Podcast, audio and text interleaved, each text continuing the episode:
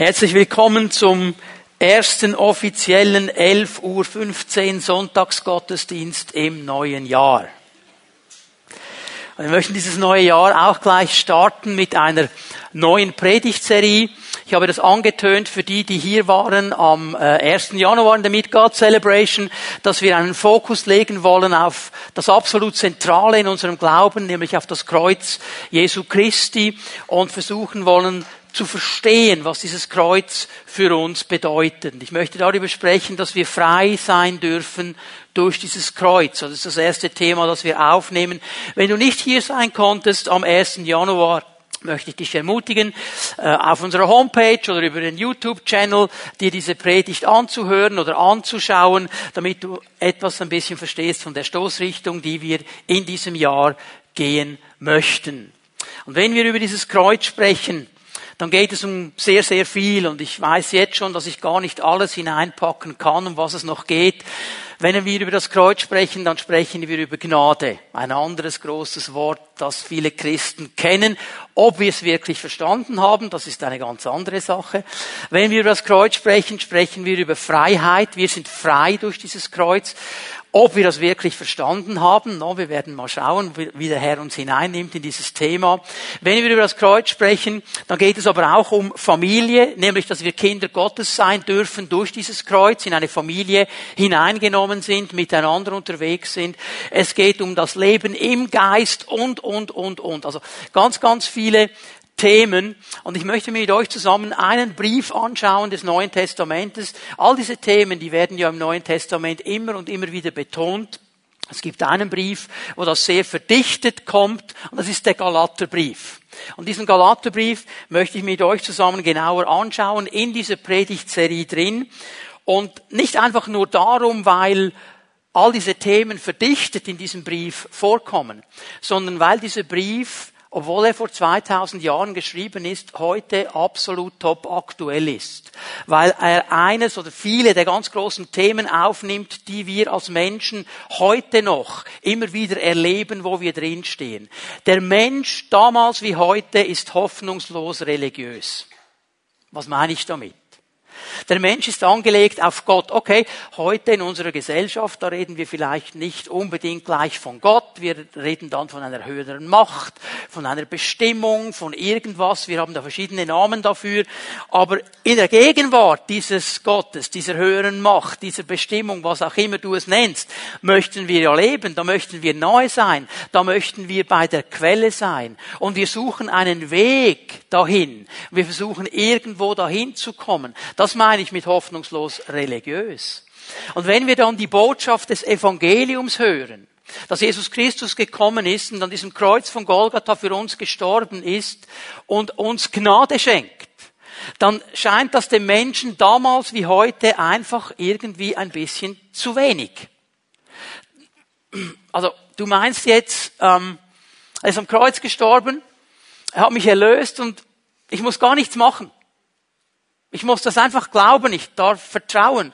Aber ich muss doch irgendwie doch noch was dazu, irgendwas muss ich doch auch machen.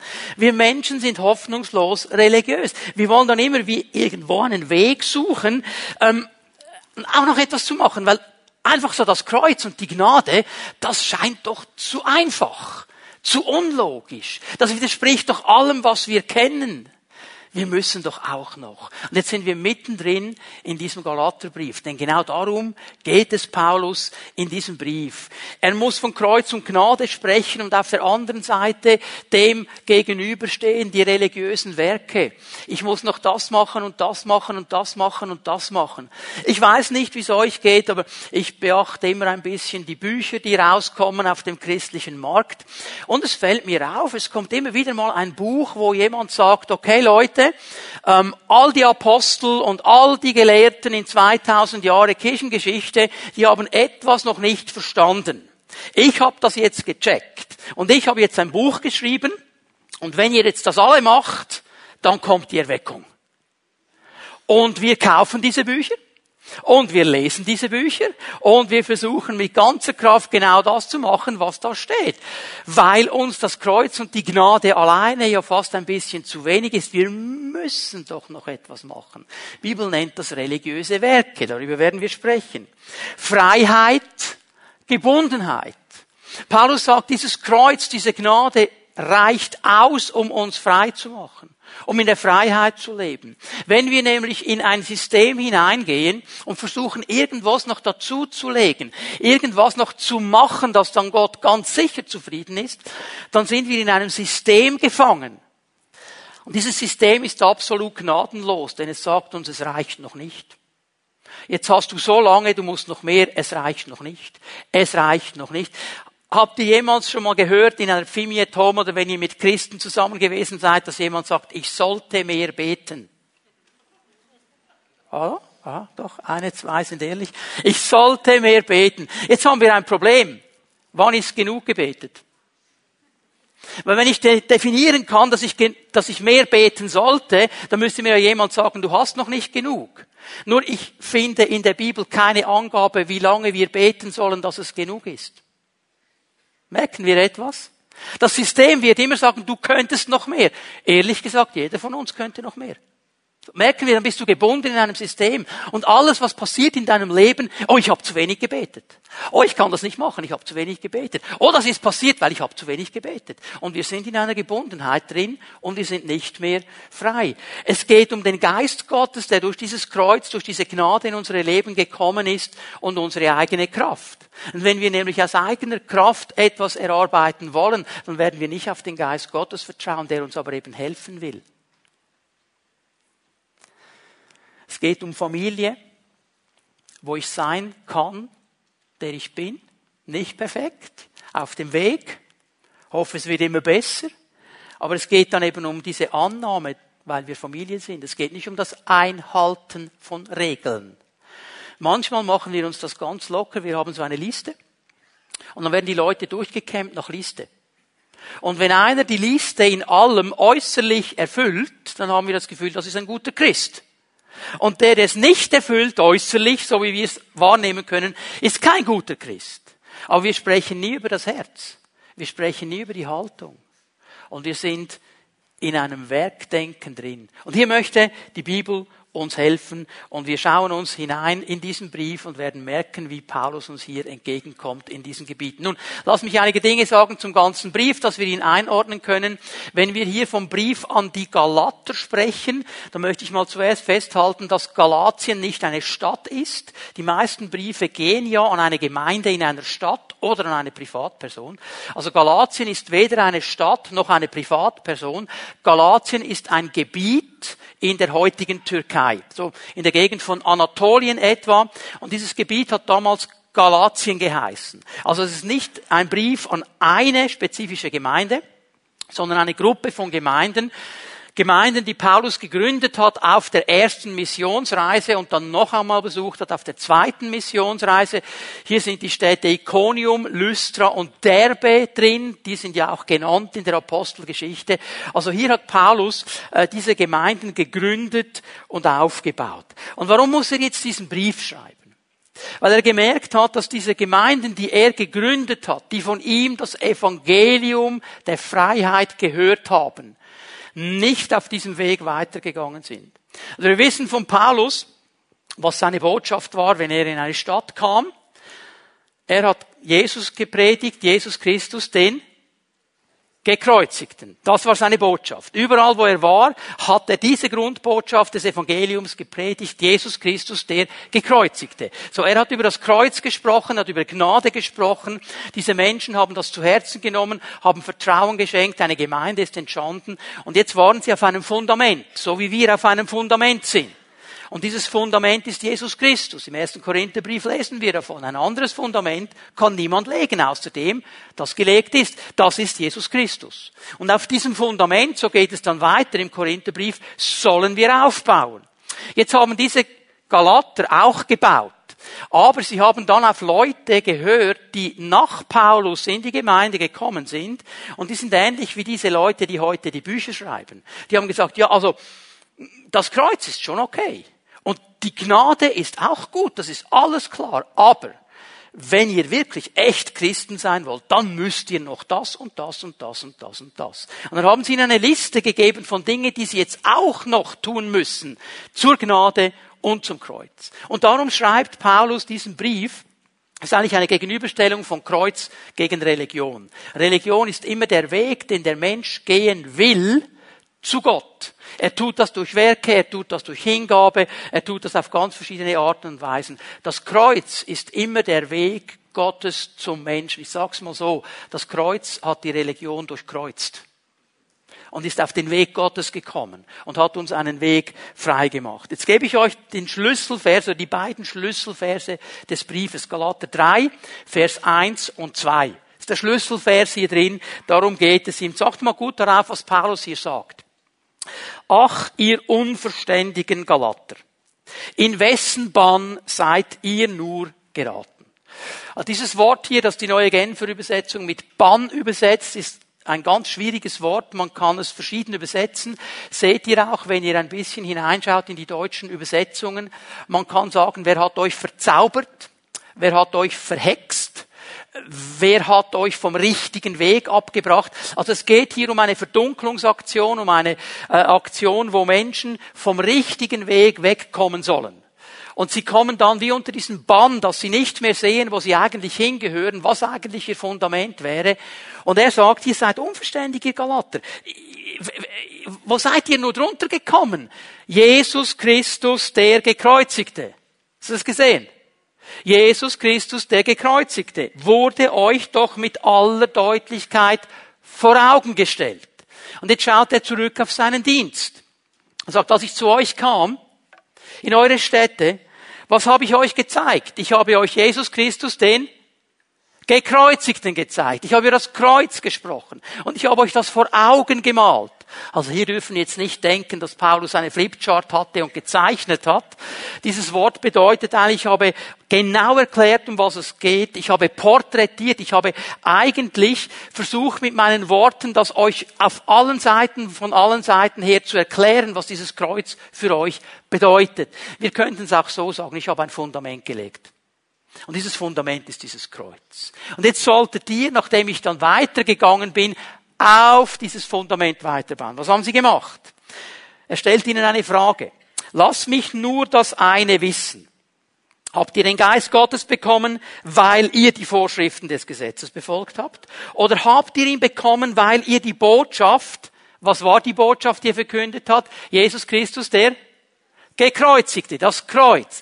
Oder weil ihr auf diese Botschaft, die ich euch verkündet habe, im Glauben gehört habt und sie angenommen habt. Warum habt ihr das bekommen? Er nimmt sie noch einmal zurück an diesen Moment.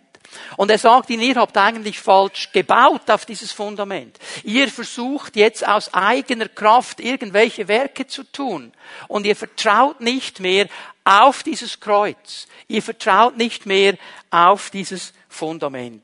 Und konsequenterweise in diesem ganzen Brief nimmt Paulus den Gedanken des Kreuzes immer und immer und immer wieder auf. Wir sind uns gewohnt an die Verszählungen, ich sag's mal in diese Richtung. In jedem der sechs Kapitel spricht Paulus direkt oder indirekt über dieses Kreuz. Und er stellt es immer diesen religiösen Werken, die in die Unfreiheit bringen, gegenüber. Weil er will, dass die Galater und dass wir verstehen, dass wir frei sind durch dieses Kreuz und nicht mehr gebunden sind in diesen religiösen Werken. Was wir tun werden in den nächsten Wochen ist, dass wir Kapitel für Kapitel durch diesen Brief gehen werden und ich werde euch in jedem Kapitel zeigen, wie das Kreuz da hineinkommt und mit was das Kreuz zusammenhängt. Und im ersten Kapitel haben wir eine große Aufgabe für uns, weil wir müssen nicht nur über das Kreuz sprechen, sondern wir müssen über das zweite große Wort sprechen, das Christen sehr gut kennen, das ist Gnade. Kreuz und Gnade gehen immer zusammen. Nur ist es wichtig, dass wir verstehen, von was Paulus spricht. Galater 1, Vers 3. Fangen wir mal an zu lesen miteinander. Und ich wünsche euch Gnade und Frieden von Gott, unserem Vater, und von Jesus Christus, Klammer, dem Gekreuzigten, Klammer geschlossen, unserem Herrn. Was sagt er hier? Gnade und Frieden sind nur durch das Kreuz möglich. Gnade und Frieden sind nur durch das Kreuz möglich, nur durch Jesus Christus. Und, das haben wir gesehen in diesem Vers, sie kommen von Gott. Es ist nicht mein Wirken, es ist nicht mein Dazutun, es ist ein Wirken Gottes. Das Einzige, was ich tun kann, ist zu glauben, zu vertrauen dem Herrn zu vertrauen, dass diese Gnade, dass dieser Friede in mein Leben hineinkommen durch dieses Kreuz von Jesus Christus. Das ist das Einzige, was ich tun kann. Und mehr muss ich im Moment auch gar nicht. Und wenn wir in dieser Freiheit leben wollen, die uns Jesus durch sein Opfer am Kreuz schenken will, also, da müssen wir Gnade verstehen. Und das ist gar nicht so einfach. Obwohl dieser Begriff ja so schnell kommt und immer wieder diskutiert wird. Ich merke, wie umkämpft Gnade ist, wie in Frage gestellt Gnade ist und wie schnell Gnade angegriffen worden ist, nämlich schon hier, kurz nachdem Paulus da war, wird schon die Gnade in Frage gestellt und angegriffen. Und wir sehen in der Kirchengeschichte, wenn ich diese 2000 Jahre zusammenfasse, zwei große Strömungen, wenn es um Gnade geht. Die einen, und die lesen, von denen lesen wir hier im Galaterbrief, die sagen, ja, okay, Gnade ist okay, Gnade ist eine gute Sache, aber äh, wir müssen trotzdem noch das machen, das machen, das machen, das machen. Gnade plus, Kreuz plus. Wir müssen noch diese Werke tun. Und dann sind Menschen, die sagen, wir sind Menschen unter der Gnade, aber sie haben dauernd ein Burnout. Und die andere Seite ist ebenso falsch. Das sind die Leute, und auch die gab es schon. Ich werde dann später im, im äh, Verlauf der Botschaft noch ein, eine, ein, eine Passage vorlesen. Auch die gab es schon damals. Sie sagen, hey, hallo, Gnade? So cool. Wir können doch leben, wie wir wollen. Gott hat Gnade. Wenn wir sündigen, Gott hat Gnade. Wenn wir den Nachbarn betrügen, Gott hat Gnade. Uns kann gar nichts passieren. Und die Spezialisten haben gesagt, hey, wenn Gott Gnade hat und Gnade ausgießen will, dann lasst uns doch noch mehr sündigen, dann gießt er noch mehr davon aus. Man nennt das die billige Gnade. Die billige Gnade. Und beide gehen weit an dem vorbei, was Gnade wirklich ist. Und beide Strömungen finden wir heute in den Gemeinden überall auf der Welt. Und darüber versuchen wir mal heute Morgen ganz kurz zusammengefasst aufzuzeigen, was ist Gnade denn? Was bedeutet sie? Und das erste, was ich euch zeigen möchte, wir gehen einfach durch Galater 1 durch. Gnade bedeutet einmal Rettung und Erlösung. Vers 3 haben wir gelesen. Durch Jesus Christus, durch den Vater kommen Gnade und Frieden in unser Leben. Und jetzt geht es weiter. Jesus, der sich selbst im Vers 4 als Opfer für unsere Sünden hingegeben hat, er hat sein Leben hingegeben, um uns von allem Bösen zu befreien, das die jetzige Welt beherrscht und hat damit den Willen Gottes unseres Vaters erfüllt. Gnade bedeutet Rettung und Erlösung. Und Leute, das ist das ganz große Thema Gottes im Alten Testament, im Neuen Testament. Rettung und Erlösung. Und hier müssen wir eines verstehen, das Alte und das Neue Testament, das sind nicht zwei verschiedene Teile, die nichts miteinander zu tun haben. Die sind ineinander verwoben, die gehören zusammen. Das Alte Testament schaut voraus auf das Kreuz, das Neue Testament schaut zurück auf das Kreuz. Das Kreuz ist das absolute Zentrum. Und es gibt im Alten Testament ein Ganz großes Thema, das vorschattet und vorzeigt, was dieses Kreuz mit Jesus Christus dann bringen wird. Und das ist der Auszug der Israeliten aus Ägypten. Israel war in eine Sklavenschaft hineingekommen, sie waren in Ägypten, waren gefangen, konnten da nicht raus, mussten arbeiten ohne Lohn und waren in dieser Sklavenschaft. Und Gott kommt und befreit sie. Israel selber hatte nicht die Kraft, aus dieser Gefangenschaft herauszukommen. Israel selber hatte nicht die Kraft, gegen diese Sklavenschaft zu stehen. Sie waren absolut kraftlos. Es ging nicht. Sie konnten sich nicht selber erlösen. Und nun kommt Gott und er selber tut ein Werk und seine Kraft zerstört die mächtigste Armee der damaligen Zeit, holt sein Volk raus aus Ägypten, führt sie durch die Wüste, nimmt sie weg vom Feind und führt sie in ihr eigenes Land, ohne dass sie etwas dazu tun konnten. Gnade ist Rettung und Erlösung. Und Jesus Christus hat am Kreuz von Golgatha genau dasselbe getan, aber in einer anderen Dimension, in einer geistlichen Dimension. Jeder Feind, jede Macht, jede Armee, alles, was gegen dich stehen will, was gegen Gott stehen will, Jesus hat es am Kreuz ein für alle Mal besiegt. Als er gesagt hatte, es ist vollbracht, war ein für alle Mal allem Genüge geleistet. Der Feind ist entwaffnet. Der kann noch schreien, er kann noch toben, aber er hat keine Waffen mehr. Amen. Das ist Gnade. Und da habe ich nichts dazu getan und du auch nicht. Wir können das nur im Vertrauen für unsere Leben nehmen. Es ist die Rettungsaktion Gottes. Paulus im Römer 5 im Vers 6 sagt es so, Christus starb ja für uns zu einer Zeit, als wir noch ohnmächtig der Sünde ausgeliefert waren. Ohnmächtig heißt ohne Macht. Wir konnten nichts dagegen tun. Wir konnten uns nicht dagegen wehren. Wir haben schon gemerkt, hier sind gewisse Dinge nicht in Ordnung. Das wäre besser, ich könnte es anders machen. Aber wir schaffen es nicht, da herauszukommen. Und er sagt, da, als wir ohnmächtig dieser Sünde ausgeliefert waren, da ist er für die Menschen gestorben. Und zwar für die Menschen, die ihm den Rücken zugekehrt haben. Nicht mal für die Frommen, die ihn noch gesucht haben, sondern für alle Menschen. Das ist diese Gnade, dass Gott uns seine Hand anbietet und sagt, ich rette dich, ich erlöse dich, ich will dir ein neues Leben geben, vertraue mir. Vertraue mir. Ich weiß, dass du das nicht selber kannst. Ich weiß, dass du das nie schaffen wirst. Darum habe ich es getan in meinem Sohn Jesus Christus. Und ich habe alles getan, was nötig ist. Und du darfst mir jetzt deine Hand geben und mir vertrauen, dass ich dich durch Gnade errette und erlöse. Und weitergehen. Das ist das Zweite, was Gnade ist. Gnade ist Freiheit. Und das erklärt uns Paulus jetzt im nächsten Vers, im Vers 6. Ich wundere mich, sagt er, wie schnell ihr euch von dem abwendet, der euch zum Glauben gerufen hat.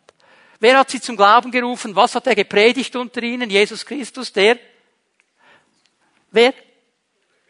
Ja, ich möchte das gerne wiederholt haben.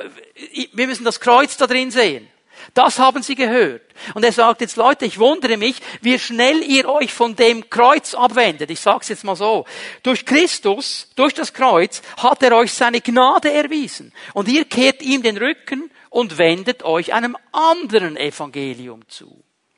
Ihr geht weg aus dieser Freiheit, aus dieser Rettung, aus dieser Erlösung. Und ihr bleibt nicht da, wo ihr eigentlich hättet sein sollen, in dieser Freiheit drin. Gnade bedeutet Freiheit. Jetzt lass mich das kurz erklären. Ich weiß, wenn ich Freiheit sage, hat jeder sofort eine Idee, was Freiheit ist. Paulus spricht aber nicht von der Freiheit, die wir heute landläufig als Freiheit ansehen. Nämlich ich kann machen und tun, was ich will. Alle anderen sind egal. Ich habe die Freiheit, mich so zu benehmen, wie ich mich benehmen will. Das ist ja Freiheit. Ich habe diese persönliche Freiheit. Leute, wenn Paulus sagt, wir sind frei in Christus, spricht er von etwas ganz anderem. Er spricht nicht davon, dass du leben kannst, wie du willst. Freiheit in Christus, ich möchte es mal so zusammenfassen, heißt eigentlich, ich bin frei vom Zwang, gewisse Dinge tun zu müssen. Ich bin frei gegenüber diesen Anforderungen, die mir sagen, du müsstest noch, du müsstest noch, du müsstest noch, du müsstest noch. Und nur dann bist du ein guter Christ. Von dieser Freiheit spricht er. Und das geschieht aus Gnade. Das geschieht nicht, weil wir alle so gut und so nett und so freundlich sind. Das geschieht nicht, weil wir eine große Kollekte eingelegt haben. Das geschieht nicht, weil wir so viel beten oder Bibel lesen. Das geschieht ganz einfach aus Gnade. Weil es Gottes Anliegen ist, dass wir in diese Freiheit hineinkommen kommen. Aber das andere, das falsche Evangelium, von dem Paulus hier spricht in Vers 6, das ist eben dann die Aufforderung, diese Freiheit in Christus einzutauschen gegen Anforderungen.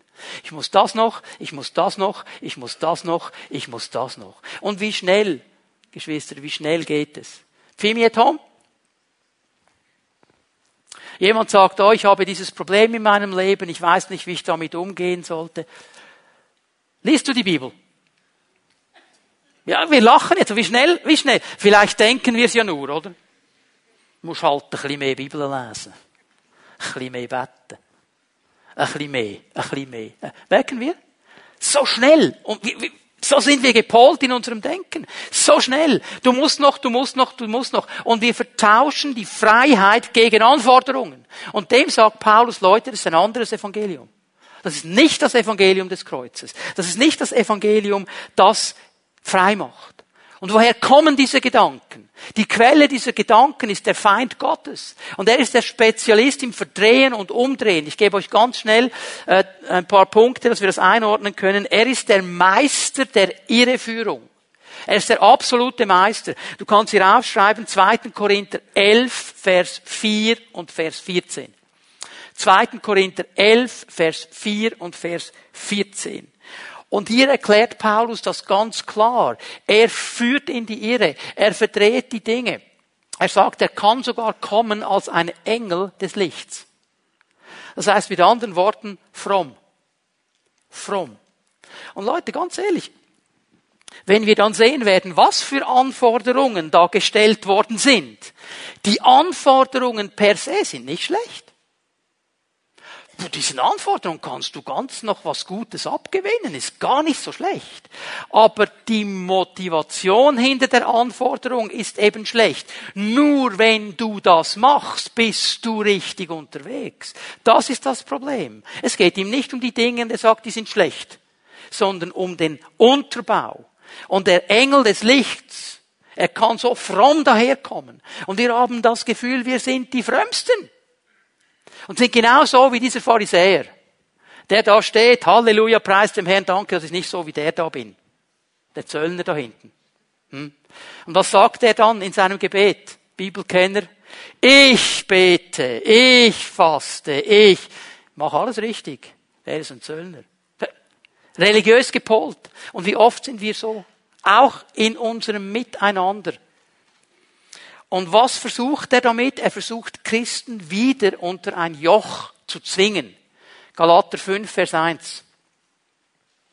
Zur Freiheit hat Christus uns befreit. Bleibt daher standhaft und lasst euch nicht wieder unter das Joch der Sklaverei zwingen.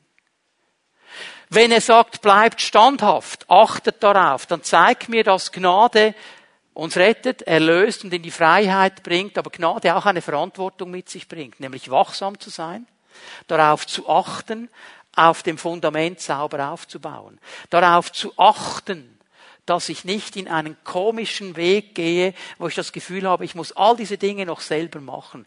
Gnade bedeutet Freiheit.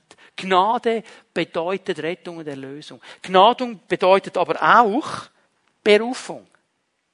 Berufung. Wir werden miteinander mal Vers 15 anlesen hier. Paulus nimmt sich die Zeit, im ersten Kapitel des Galatersbriefes über sein Leben kurz zu sprechen, wo er angefangen hat, als einer, der gegen die Gemeinde war, dann diese Begegnung mit Jesus Christus hatte und dann zu einem Kämpfer für das Evangelium wurde. Das erklärt er hier noch einmal. Und jetzt steht im Vers 15 folgendes, doch dann hat Gott beschlossen, mit mir seinen Sohn zu offenbaren. Gott hat mich ja schon für sich ausgesondert und als ich noch im Leibe meiner Mutter war und hatte mich in seiner Gnade dazu bestimmt, ihm zu dienen. Ihm zu dienen. Er spricht hier von seiner Berufung. Durch die Gnade wurde er erlöst, wurde er gerettet, wurde er befreit und kommt jetzt hinein in eine Verantwortung, nämlich in dem zu leben, was Gott über seinem Leben geplant hat, in dieser Berufung. Er hat mir seinen Sohn offenbart, damit ich ihm diene. Und hier möchte ich etwas ganz Wichtiges noch herausholen, gerade aus dieser Aussage. Gott hat beschlossen, mir seinen Sohn zu offenbaren. Leute, es braucht diesen persönlichen Moment, wo ich Jesus Christus persönlich als meinen Herrn und Erlöser erkenne. Es reicht nicht, wenn meine Großmutter das getan hat oder meine, meine Tante oder weiß ich wer. Es reicht nicht, wenn dein Fimiet-Homeleiter das getan hat. Das reicht nicht. Es braucht diesen persönlichen Moment. Es reichte nicht, dass Paulus irgendwie wusste, okay, stimmt also doch, sondern er ganz persönlich hatte diesen Moment der Begegnung. Und da möchte ich dich herausfordern heute Morgen, wenn du hier sitzt in diesem Gottesdienst und du sagst, ja, ich weiß nicht, ob ich diesen Jesus wirklich persönlich kenne. Ich finde den noch cool. Bibel ist auch nicht schlecht. Aber habe ich wirklich so persönlich, dann mach das heute Morgen. Triff heute Morgen eine persönliche Entscheidung und sage, ich will ihn persönlich als meinen Herrn anerkennen. Und erlebe dann diese Rettung, diese Erlösung, diese Freiheit, auch die Berufung. Gnade steht in Verbindung mit unserer Berufung. Weil Gott einen Plan hat für unsere Leben. Paulus sagt hier ganz vollmundig, hey, schon bevor ich überhaupt, also als ich schon im Mutterleib war, bevor ich auf dieser Erde war, hat er mich schon gerufen. Das ist ja nichts Neues. Ähm, der Prophet Jeremia im ersten Kapitel seines Buches, er spricht genau vom selben. Gott sagt zu ihm, Jeremia, ich habe dich berufen, als du noch im Mutterleibe warst. Und weißt du, was eines der großen Probleme von Jeremia war? Jeremia war ein Mensch wie du und ich, hoffnungslos religiös. Gott begegnet ihm. Sagt ihm, hey, ich lese mal Vers 5, okay? Jeremia 1, Vers 5. Bevor ich dich gebildet habe im Mutterleib, habe ich dich gekannt. Bevor du aus dem Mutterschoß gekommen bist, habe ich dich geweiht zum Propheten. Für die Nationen habe ich dich bestimmt. So, was ist jetzt Jeremias Reaktion? Ganz religiös. Es reicht nicht, Herr. Ach Herr, Herr, siehe, ich weiß nicht, wie man redet. Ich bin ja noch so jung. Er schaut diese Berufung Gottes an und er überlegt, wie er jetzt diese Berufung Gottes aus seiner eigenen Kraft umsetzen könnte. Und er merkt, wird nicht funktionieren, kann nicht funktionieren. Und wie oft machen wir das? Ich bin zu jung, ich bin zu alt, ich bin zu unbegabt, ich bin zu hochbegabt, ich bin zu, was immer du noch haben kannst. Und es ist immer nur eine Ausrede, um nicht in die Berufung Gottes hineinzugehen. Aber wenn du versuchst, das aus eigener Kraft zu machen, wird es eh nicht funktionieren. Aus Gnade sind wir berufen. Und weißt du was? Wenn Gott mich aus Gnade beruft, dann hat er auch Gnade genug, um mich auszurüsten, das zu tun, was er mich dazu beruft. Amen. Das ist Gnade auch zur Berufung. Gottes Berufung können wir nicht verstehen und niemals verdienen. Sie ist immer ein Geschenk der Gnade. Immer ein Geschenk. Warum hat er Jeremia ausgewählt? Warum nicht den Nachbarsjungen? Sagen wir mal, der Nachbar von Jeremia hieß Josia. Warum nicht Josia? Josia war besser in der Schule als Jeremia hat bessere, hat keine Streiche gespielt, hat immer zu Hause geholfen, hat abgetischt, hat abgewaschen, Mami war happy mit Josia. Warum nicht Josia? Ja, das ist eine Frage, die wir uns stellen. Die geht uns eigentlich gar nichts an.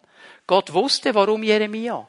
Und er kannte sein Leben und er hat ihm die Gnade gegeben, in dieser Berufung zu stehen. Wir sollten aufhören, dauernd über die Berufungen von anderen Menschen noch zu urteilen und zu sagen, warum der, warum nicht ich, sondern zu sagen, Herr, du hast Gnade und wenn der eine Berufung hat, ich habe auch eine, hilf mir zu verstehen, was meine ist.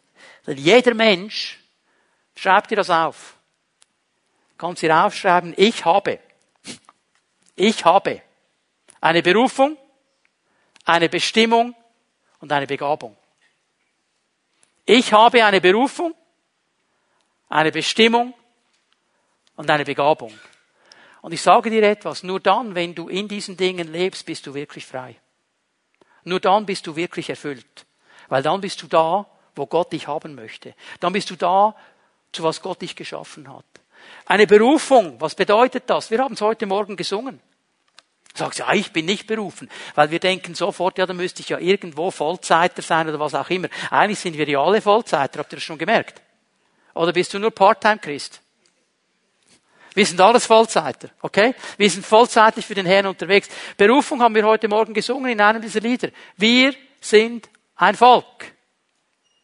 Mit einer Berufung. Salz zu sein, Licht zu sein, den Namen Jesu weiterzugeben. Das ist die Berufung, da sind wir alle drin. Aber dann, neben dieser Berufung, hat jeder von uns eine Bestimmung. Einen bestimmten Ort. Und das ist der Ort, wo nur du bist. Weil der zusammenhängt mit deinem Leben, mit deinem Beruf, mit deinem Wohnort. Das ist der Ort, wo du bist. Da bist du der, die wichtige Person, da kann ich nicht einfach hineinkommen, weil du da drin bist. Es ist dein Arbeitsort, es sind deine Nachbarn, es ist deine Verwandtschaft und da hast du eine Bestimmung, diese Berufung zu leben und dann hat jeder von uns eine Gabe, mindestens eine Gabe von Gott bekommen. Wir alle haben eine Begabung und es geht darum, diese Begabung zu erkennen und in die Waagschale zu werfen. Denn wenn wir es lernen würden, zusammen als dieses Volk, als diese geistliche Familie, in diese Berufung Berufung zu stehen. Jeder an seinem bestimmten Ort. Und jeder sagt, hey, und meine Gabe, und wenn es nur eine ist, die lege ich in die Waagschale. Mit dieser Gabe will ich dienen. Mit dieser Gabe will ich vorwärts gehen. Weißt du, was dann geschieht? Dann werden wir Berufung erfüllen. Dann wird nämlich dieses Salz sein, dieses Licht sein, dieses Jesus verkündigen, dieses Stehen für die Werte Gottes gelebt. Gnade ist Berufung. Gott hat uns aus Gnade gerufen. Und Gnade, und das ist mein vierter Punkt und mein letzter Punkt heute Morgen, Gnade ist immer auch Verherrlichung Gottes. Soll uns immer hineinführen, dass wir Gott anbeten und Gott preisen. Galater 1, Vers 23 noch einmal. Paulus spricht ja von seinem Leben, das er gelebt hat, und er spricht darüber, wie er die Gemeinde äh, verfolgt hat und gegen die Christen vorgegangen ist. Und jetzt schau mal Vers 23. Das einzige, was sie immer wieder hörten, war, der, der uns früher verfolgte, verkündet jetzt das Evangelium. Er tritt für den Glauben ein, den er damals auszurotten versuchte wir kennen die Geschichte, viele von uns kennen sie nicht. Äh, Paulus ist unterwegs nach Damaskus und der Herr begegnet ihm und wirft ihn zu Boden und er wird blind und dann wird er geheilt. Und, boah, und wir denken, wow, was für eine gewaltige Geschichte. Oh, boah, wunderbar. Oder haben wir mal über die andere Seite nachgedacht? Das ist eine Gemeinde, die verfolgt worden ist. Für sie war Paulus das absolute Schreckgespenst. Absolut persona non grata. Der Name, wenn der nur schon gesagt wurde, ging die Panik los. Das war absolut schockierend. Was haben die jetzt gedacht, als sie gehört haben, der hat sich bekehrt? Er predigt jetzt. Was haben sie gedacht? Ja, sicher. Das ist sicher eine neue Strategie. Der spielt uns doch irgendwas vor, dass er noch besser. Sollen wir das dem einfach glauben? Wir kennen den ja nicht mal persönlich. Bin mir nicht sicher, ob das so ist. Es gibt ja Leute, ich nenne jetzt keine Namen, auf der Weltbühne, die können machen, was sie wollen. Es ist einfach falsch. Du kannst ihren Namen nennen und sofort sind alle der Meinung, das ist doch der letzte Hampfli-Bampfli. Genauso mussten die Christen gedacht haben, wir sind Paulus. Alle, aber nur der nicht. Was machen sie? Was machen sie? Und sie priesen Gott für das, was mit mir geschehen war. Vers 24. Sie haben erkannt, dass Gnade in dieses Leben hineingekommen. Der wurde errettet, der wurde erlöst, er ist frei, er ist in der Berufung und wir preisen den Herrn dafür. Ist das nicht gewaltig, was der Herr getan hat durch seine Gnade in diesem Leben? Weißt du was, können wir uns eine dicke Scheibe abschneiden. Was geschieht in der Pfimi at Home, wenn plötzlich die zweite Person kommt, die auch so schön singt wie du? Ja, aber den ganz hohen Ton trifft sie also nicht so wie ich. Hä?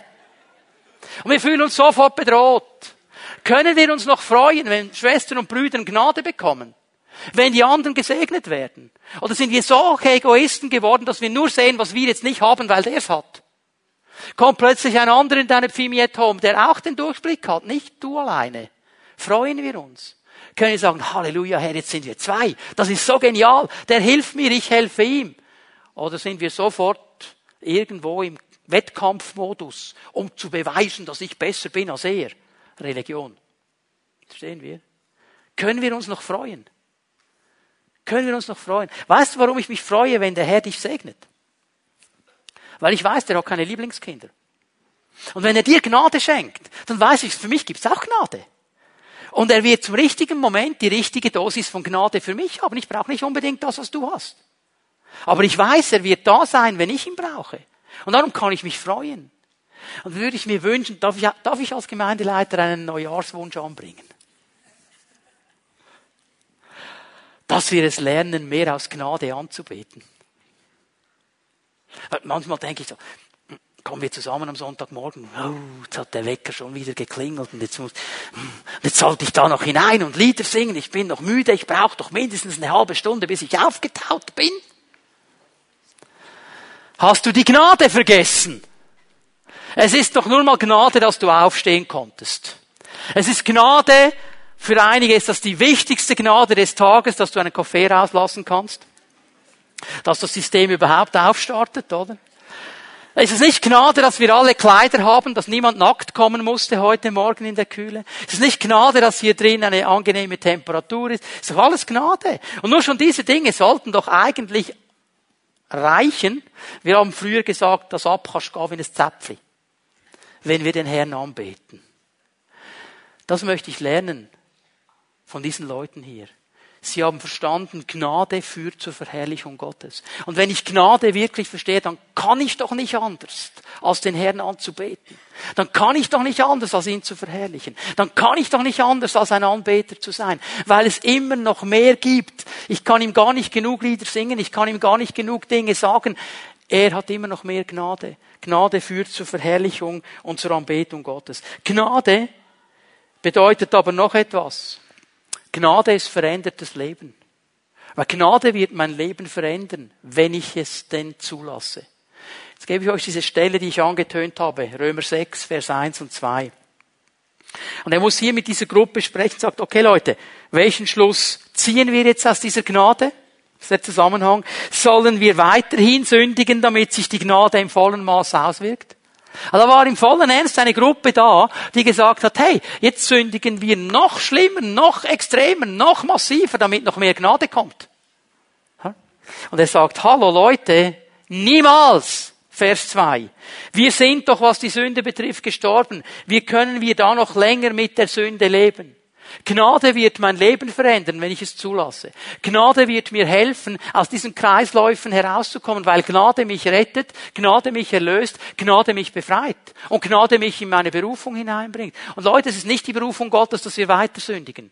Es ist nicht die Berufung Gottes, dass wir weiter gefangen sind. Es ist nicht die Berufung Gottes, dass wir 50 Jahre lang dieselben miese Peter sind und uns nie ändern in unserem Charakter. Das ist nicht die Berufung Gottes. Er möchte veränderte Leben. Aber das geschieht nur durch Gnade. Und jetzt sitzt du hier und sagst, ich hab's schon x-mal versucht. Ich will ja freundlicher sein. Ich will ja. Aber wenn ich am Morgen den Kühlschrank auftue und die Milch mich zieht, wird sie sauer. Ich kann einfach nichts dafür. Ich habe es schon so viele Male versucht mit pasteurisierter und nicht pasteurisierter. Okay. So, es geht nicht. Es geht nicht. Darf ich dich ermutigen? Vielleicht geht's nicht, weil du es aus deiner Kraft versucht hast. Hast du es mal versucht mit der Gnade unter dem einen Arm und dem Geist Gottes unter dem anderen Arm und deiner Pfimi at Home, die dir vor hinten hilft, auf diesem Prozess der Veränderung zu bleiben? Gnade ist Verherrlichung Gottes durch ein verändertes Leben. Aber alleine geht es nicht, eben durch Gnade geht es. Und ich möchte dich herausfordern heute Morgen, egal wie viele Male du schon etwas versucht hast zu ändern, von dem du weißt, es wäre dran, triff heute Morgen eine Entscheidung zu sagen, ich mache es mit Gnade, ich mache es mit dem Geist Gottes und ich mache es mit meiner Pfimietom. Ja, du meinst, ich muss das denen sagen? Ja. Ja. Wenn sie nicht wissen, wie sie dir helfen können und wo sie dir helfen sollen, dann werden sie es auch nicht machen. Ja, da müssen wir ehrlich werden. Da müssen wir ehrlich werden. Aber es ist ein Weg in die Veränderung. Und Gnade verherrlicht Gott, weil es sie hilft, uns ein Leben als Überwinder zu leben. 2. Korinther 12. Ganz schwieriger Abschnitt. Paulus spricht hier davon, dass er einen Pfahl im Fleisch hat. Pfahl im Fleisch. Wisst ihr, was der Pfahl im Fleisch ist? Ein Satansengel, der ihn mit Fäusten schlägt. Etwas anderes steht da nicht. Das steht da. Es gibt Leute, die sagen, das ist eine Krankheit. Kann sein, steht aber nicht da. Ja, die anderen sagen, ja, das hatte Paulus, weil er da mal gesteinigt worden ist und da hat ihn ein Stein ein bisschen komisch getroffen und seit da hat er Probleme mit den Augen. Holen Sie alles aus dem Galaterbrief raus. Kann sein, steht da aber nicht. Es steht ganz einfach da, dass offensichtlich, ich lese es mal, äh, Vers 8, 2. Korinther 12, dreimal habe ich deswegen, wegen diesem Pfahl im Fleisch, dem Herrn gebeten und ihn angefleht, den Satansengel möge von mir ablassen. So, da war ein, ein, ein Satansengel, der hat ihn mit Fäusten geschlagen. Mehr wissen wir nicht. Was hat Paulus gemacht? Dreimal hat er gebetet. Nimm das Teil weg. Können wir gut nachvollziehen, oder? Was ist die Antwort Gottes? Der Herr hat zu mir gesagt, meine Gnade ist alles, was du brauchst. Denn meine Kraft kommt gerade in der Schwachheit zur vollen Auswirkung. Daher will ich nun mit größter Freude und mehr als alles andere meiner Schwachheit rühmen, weil dann die Kraft von Christus in mir wohnt. Was hat er gesagt? Hat er ihm gesagt, Gnade heißt, du lässt dir einfach die Hucke vollgeben. Lass ihn einfach weiterklopfen. Hat er nicht gesagt. Was, was steht da? Meine Gnade ist alles, was du brauchst. In meiner Gnade, Paulus, wenn du aufhörst, selber stark zu sein und zu deiner Schwachheit stehst und so meiner Kraft Raum gibst in deinem Leben, das ist alles, was du brauchst. Und da kannst du überwinden. Hat Paulus diesen Satansengel sein Leben lang mitgeschleppt? Ich weiß es nicht. Steht nichts mehr im Neuen Testament von dieser ganzen Sache. Aber etwas ist mir aufgefallen. Dass wir alle so schnell die Gnade vergessen. Über ganz kleinen Dingen. So ein mühsames Ding wie ein Stein im Schuh. Kennt ihr das? So ein kleiner Kieselstein, so ein spitziges Ding. Ist ja ganz klein, vergleich's mal mit deinen Riesenfüßen. Ist ja ganz klein. Und trotzdem bei jedem Schritt, mh, mm, das ist so mühsam. Und die ganze Welt ist nicht mehr farbig wegen diesem kleinen Kieselstein. Und alles ist mühsam. Die Schwiegermutter regt mich sowieso auf, jetzt regt sie mich noch mehr auf wegen diesem Kieselstein und so weiter. Und das ganze Leben geht den Bach runter. Oder so ein Splitter im Daumen, habt ihr auch schon gehabt? So ein kleines Mikroteil, das du fast nicht mehr siehst. Vergleich's mal mit deinem ganzen Körper, ist ja nichts und es regt uns tierisch auf. Wir sprechen jetzt nicht von Satansengeln, die uns mit Fäusten klopfen. Aber das reicht schon aus, um die Gnade zu vergessen. Und ich glaube, hier will uns der Herr einfach sagen, hey, du kannst diese Dinge überwinden. Du kannst sie überwinden. Wenn du mal lernst, nicht selber stark sein zu müssen, sondern in deiner Schwachheit auf meine Gnade baust, auf meine Kraft baust, mich hineinnimmst in dein Leben und in meiner Kraft diese Dinge angehst. Gnade und Kreuz wollen uns helfen, in diese Freiheit hineinzukommen, in diesen Weg zu kommen, den Gott uns bereitet hat. Gnade und Kreuz haben genug Kraft, unser ganzes Leben zu verändern. Und ich möchte dich ermutigen, heute Morgen eine wichtige Entscheidung zu treffen. Zu sagen, Herr, ich will mich ganz neu dieser Gnade und diesem Kreuz stellen. Lege bewusst meine religiösen Werke auf die Seite und fange an, aus dieser Gnade zu leben, in der Kraft deines Heiligen Geistes. Ich fange an, da hineinzugehen, wo du mir eine Berufung gegeben hast. Ich fange an zu dienen mit den Gaben, die du mir gegeben hast. Und dann werden plötzlich diese Steine im Schuh und diese Splitter ganz klein, weil wir uns fokussieren auf das, was Gott getan hat. Und plötzlich merken wir, dass Gnade kommt und Dinge weg sind. Ein Freund von mir, der das Evangelium überall auf der Welt predigt, der hat so eine Geschichte mal erzählt, er hatte ein Problem irgendwo in der Nase.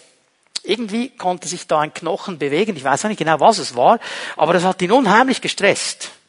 Und er hat all diese Szenarien schon gehört, die dann noch geschehen könnten und so weiter. Und er hat gebetet und gebetet und gebetet und gebetet nichts ist passiert. Sonst hat er mit allen Kranken gebetet, die wurden geheilt. Es passiert einfach nichts. Und er betet und betet und das gibt ihm der Herr für eine Antwort.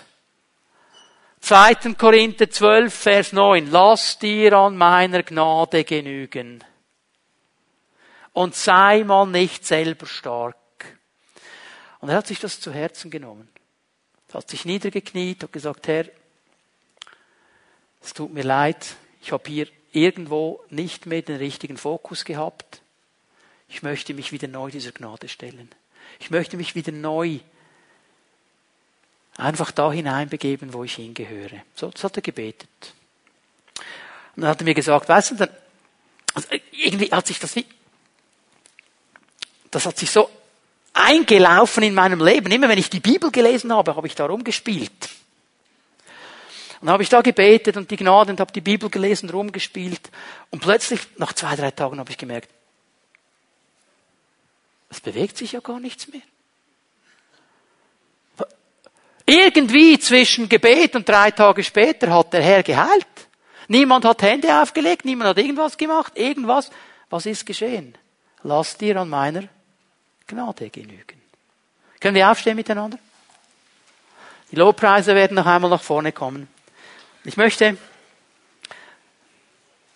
noch einmal dem Herrn Ehre geben und ihn anbeten.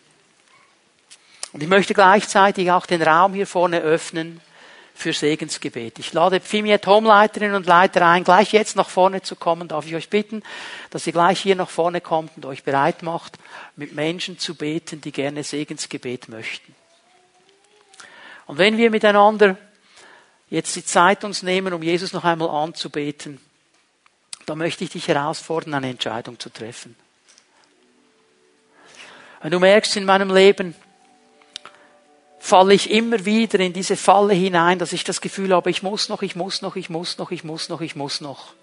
Und ich bin gar nicht mehr frei und gehe eigentlich an der Gnade vorbei. Dann lade ich dich ein, dass du hier nach vorne kommst zu einem dieser Leiter und ihm das sagst und dass ihr miteinander betet und du dich ganz neu für diese Gnade entscheidest heute Morgen. Und sagst, Herr, dein Kreuz, deine Gnade sind genug. Ich möchte dich herausfordern, wenn du hier bist und du hast schon so viele Male versucht, in deinem Leben etwas zu verändern. Eine Haltung, eine Sache, an die du gebunden bist. Und du merkst immer wieder, ich komme da nicht raus, dass du dich heute Morgen ganz bewusst auf den Herrn wirfst. Und auch kapitulierst. Und sagst, Herr, ich kann das nicht selber. Herr, ich schaffe das nicht aus meiner Kraft. Ich bin zu schwach. Aber ich will deine Kraft, ich will deine Gnade. Und ich bitte dich, dass du kommst und mir hilfst, dass du mir Unterstützung gibst. Und dass ich zusammen mit der Hilfe meiner Brüder und Schwestern das verändern kann aus Gnade. Und dann gibt es Menschen, und du weißt genau, was deine Berufung ist. Du weißt genau, was deine Bestimmung ist. Du weißt genau, was deine Begabung ist. Aber du hältst sie zurück. Und der Herr möchte dir sagen, ich habe dir das aus Gnade gegeben. Und ich möchte, dass du die Gnade hast, es weiterzugeben. Ich möchte, dass du lernst, mit dem, was ich dir aus Gnade gegeben habe, zu dienen. Das hineinzulegen in deine Pfimiet Home, in die Gemeinde, in einen Arbeitskreis, damit anderen Menschen wieder gedient wird. Denn ich habe es dir nicht gegeben, damit es du bei dir zu Hause irgendwo abstellst und ab und zu mal abstaubst, sondern dass du es gebrauchst. Und da möchte ich dich ermutigen, dass du einen Schritt machst, zu einem dieser Leiter kommst und sagst, hey, das ist meine Gabe, damit möchte ich dienen, das ist der Weg, den ich gehen möchte und ihr miteinander betet. Wir beten Jesus an miteinander, wir geben ihm die Ehre. Und wenn du gerne Gebet möchtest, ich lade dich ein, komm gleich nach vorne, damit wir dich segnen dürfen und du die Freisetzung der Gnade Gottes erleben darfst.